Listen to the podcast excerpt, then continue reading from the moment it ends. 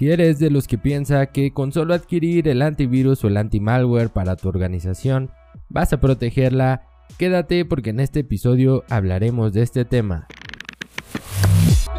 Mi nombre es José Luis Cruz Bringas y te doy la bienvenida a este podcast de ciberseguridad, donde explicamos de forma sencilla cómo proteger tu negocio. Hola, hola, ¿qué tal? ¿Cómo estás? Espero que todo vaya de maravilla, que todo esté súper bien como siempre. Te mando mis mejores vibras, mis mejores deseos desde aquí, desde mi lugar, esperando que sea un día de éxito o que lo haya sido. Voy a comenzar como todos los episodios recordándote nuestras redes sociales.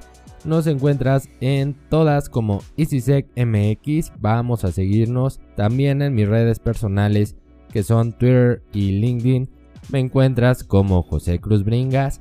Ve a darle seguir, ve a darle compartir a todo lo que estamos haciendo para ti, para que sigamos creciendo en el mundo de la ciberseguridad y aprendiendo día con día cada vez más. También puedes escribirnos un correo a contacto Puedes ir a visitar nuestro blog si a ti te gusta más leer que escuchar este podcast. Bueno, en blog.easysec.com.mx tenemos todos estos temas también, pero reflejados en artículos y enfocados en ciberseguridad para tu negocio. Y si este podcast te gusta, por favor compártelo, déjale estrellitas, califícalo dependiendo de dónde nos escuches, en qué plataforma, pero principalmente ayúdanos a llegar a más personas para seguir creciendo nuestra comunidad. Y bueno, el día de hoy vamos a entrar ya de lleno al tema porque es un tema que puede ser un poco controversial también. ¿Por qué? Porque muchas personas, muchas organizaciones creen que solo con su antivirus ya están protegidos y nada les va a suceder.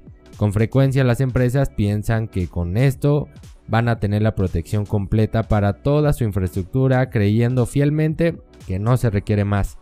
Incluso muchas de ellas optan por adquirir este tipo de herramientas en versiones Home Edition ¿Por qué? Porque normalmente son más económicas. Sin embargo, el problema de implementar en una empresa una versión Home Edition no es que no funcione, eso no, no tiene que ver con eso. El problema es que es una versión hecha para equipos caseros, como su nombre lo dice, y aquí hay diferencias con las versiones para empresas o empresariales. La principal diferencia es que el antivirus casero no va a contar con una administración centralizada.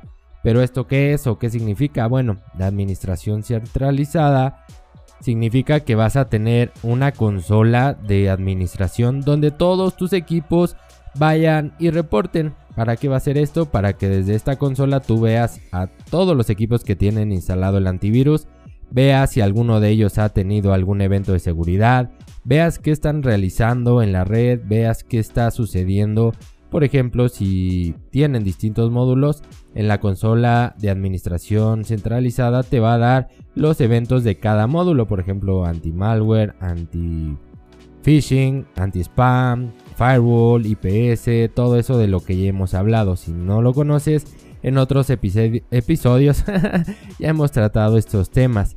Entonces, vamos a decirlo otra vez. Un anti-malware casero o home edition no vas a poder observar los eventos en todos los equipos que tengas. No vas a poder saber si el antivirus o el antimalware está activo o no.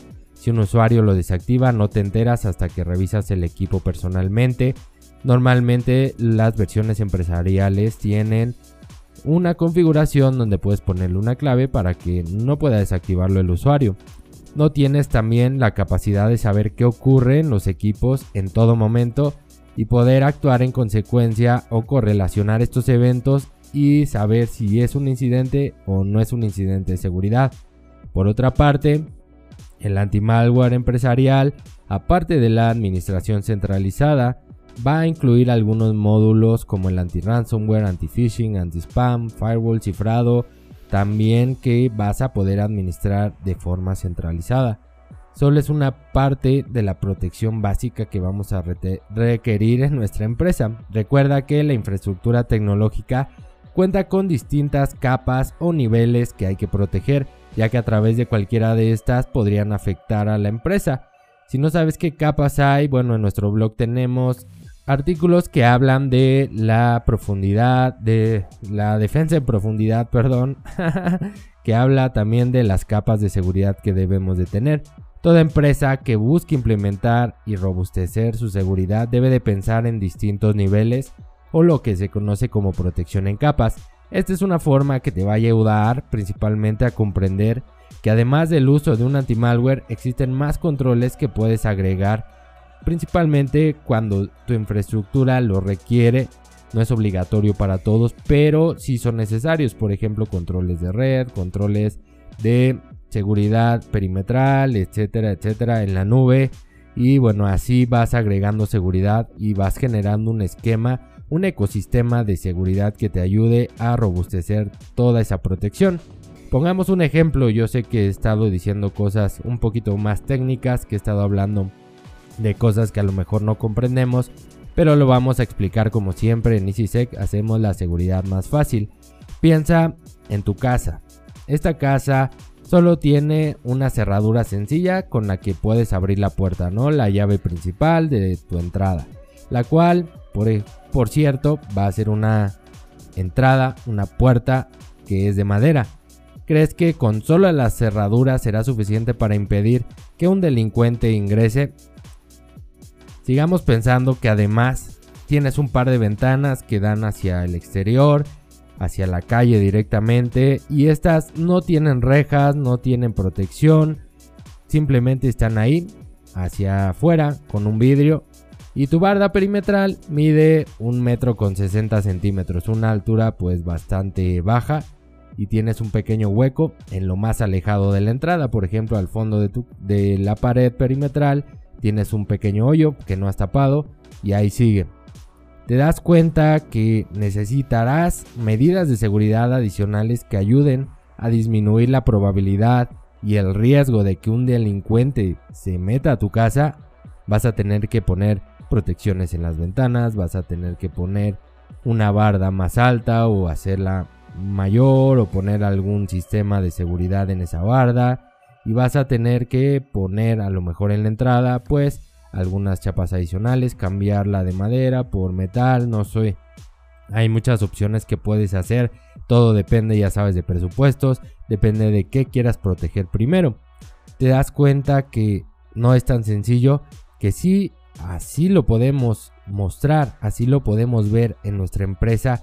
Si tú tienes esta óptica, vas a poder darte cuenta que no solo el antivirus te va a ayudar, Sí es verdad que se necesita, pero no es lo único que necesitas para poder hacer que tu organización esté trabajando de forma segura y protegerla de algún incidente. Así es esto con la ciberseguridad.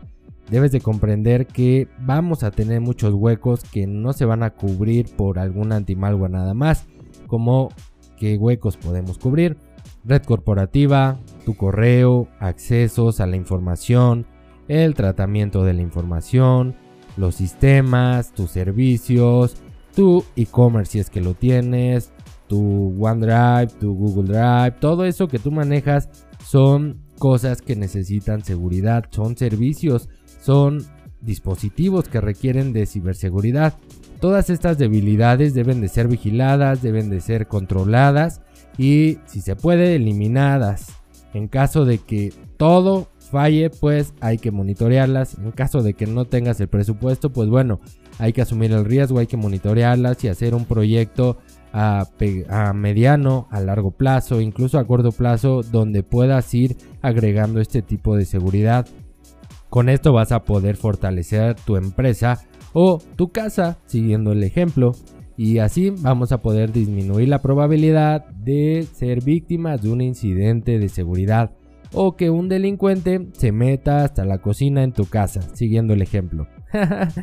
no solo el antivirus o el antimalware se necesita para generar un ecosistema de seguridad para proteger las empresas y prevenir que sean víctimas de la ciberdelincuencia. Hay que estar al tanto, hay que estar al día, hay que controlar, hay que monitorear, hay que estar ahí pendiente de todo lo que sucede en nuestra empresa por todos lados porque te aseguro que un delincuente que quiera entrar va a buscar y va a encontrar un hueco por el que pueda meterse, por el que pueda entrar y hacer daño a ti como persona en el ejemplo de tu casa y a la empresa como tal para que tú no seas víctima de este tipo de incidentes pues hay que protegerse, hay que prevenirlo, así como lo haces en tu vida, en tu casa, lo tienes que hacer en el negocio.